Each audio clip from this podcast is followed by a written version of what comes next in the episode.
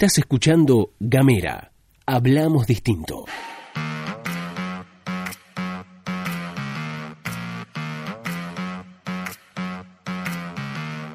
Hola, hola, hola, hola, ¿cómo estás? ¿Cómo te va? ¿Qué decís? Bienvenido, bienvenida, bienvenida a la pastilla de Gamera. Mi nombre es Gastón Lodos y mi compañera Luz Escarpati. Les vamos a contar las noticias como hacemos habitualmente en este microinformativo que distribuimos de lunes a viernes en tan solo 10 minutitos. Vamos a arrancar hablando del presupuesto provincial, porque esta semana iba a comenzar ese debate en el Parlamento Fueguino, pero no va a ser así, amigues. ¿Saben por qué? Bueno, nos lo explicó el presidente de la Comisión 2, Federico Ciurano. La semana pasada, teniendo en cuenta lo que plantea el Ejecutivo por la situación de la pandemia en la provincia y el orden de prioridades que llevan adelante en la gestión, le pidieron a la Comisión de Economía, me pidieron como presidente de la Comisión, el poder prorrogar por 30 días las reuniones que están previstas para el análisis del presupuesto.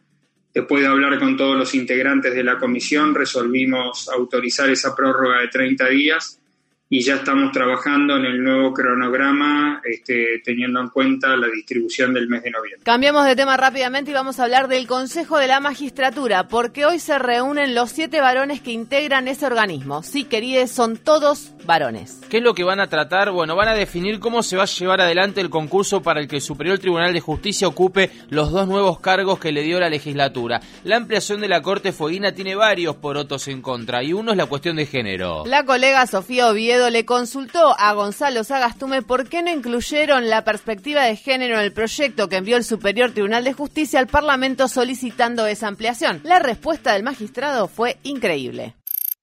Eh, la, cuestión de la, de, la paridad viene en función de un, reclamo concreto que se haga y el Superior Tribunal termina resolviéndolo como pasó con el Consejo Deliberante de Ushuaia.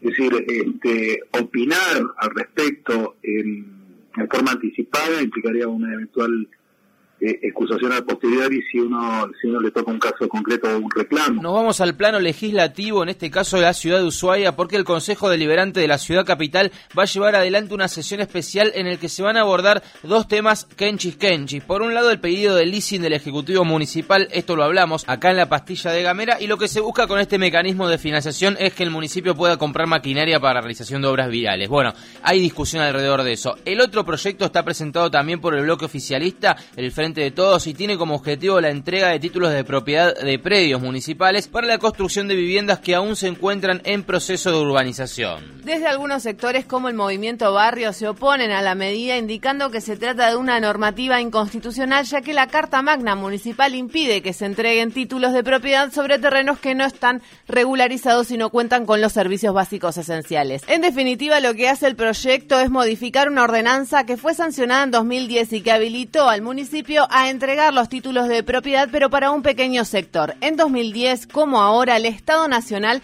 había lanzado bocha de líneas crediticias para la construcción, refacción y ampliación de viviendas, los famosos Procrear. El argumento del oficialismo para ampliar esa ordenanza es que la única manera de poder acceder a esos créditos es con los títulos de propiedad en mano y por ahí pasa la discusión. Vamos a las nacionales si les parece, porque el gobierno nacional y sectores productivos, industriales y sindicales armaron una mesa que busca, esto es información oficial, esto lo explicaron oficialmente, avanzar en una agenda común que apunta a la reactivación de la economía, la producción y la generación de empleo. Es decir, armar una agenda para el post pandemia. El encuentro lo cabezó el jefe de gabinete Santiago Bombón Cafiero y fueron invitados a la tertulia miembros del gabinete económico con Guzmán a la cabeza, gremialistas de la CGT y la CTA, la Unión Industrial Argentina, la Cámara Argentina de la Construcción, entidades también que reúnen a los bancos y el Consejo Agroindustrial. Esto se da en el marco de otra noticia muy importante que no puede tratarse por separado de esta reunión. Es la llegada de la misión del Fondo Monetario Internacional.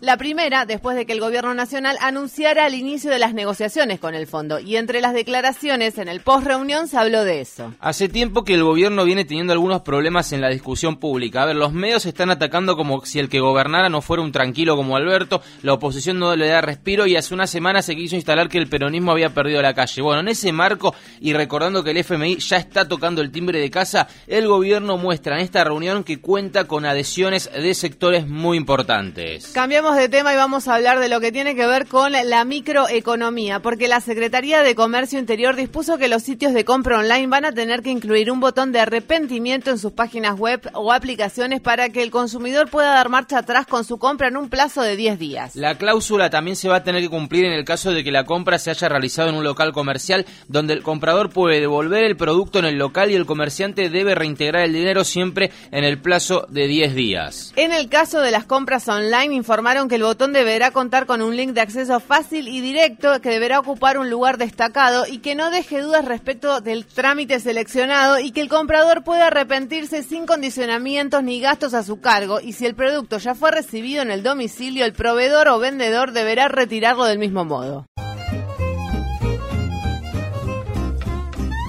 Antes de despedirnos te recordamos que si todavía no escuchaste divagaciones científicas lo podés hacer ingresando a www.gamera.com.ar o encontrarlo a través de Spotify. No te pierdas esa serie porque la verdad que está para escucharla una y mil veces. Por otra parte, hoy debutamos con una nueva sección en la pastilla de Gamera que es el reto diario, el desafío diario. Te vamos a dejar en el mensajito una pregunta, una pregunta de lógica de lo que sea, la podés responder al 549-2901 502990. Si te llega la pastilla y querés jugar con nosotros, bueno, mándanos un mensaje de WhatsApp a ese número. Ahora sí nos vamos, nos despedimos, hasta la próxima.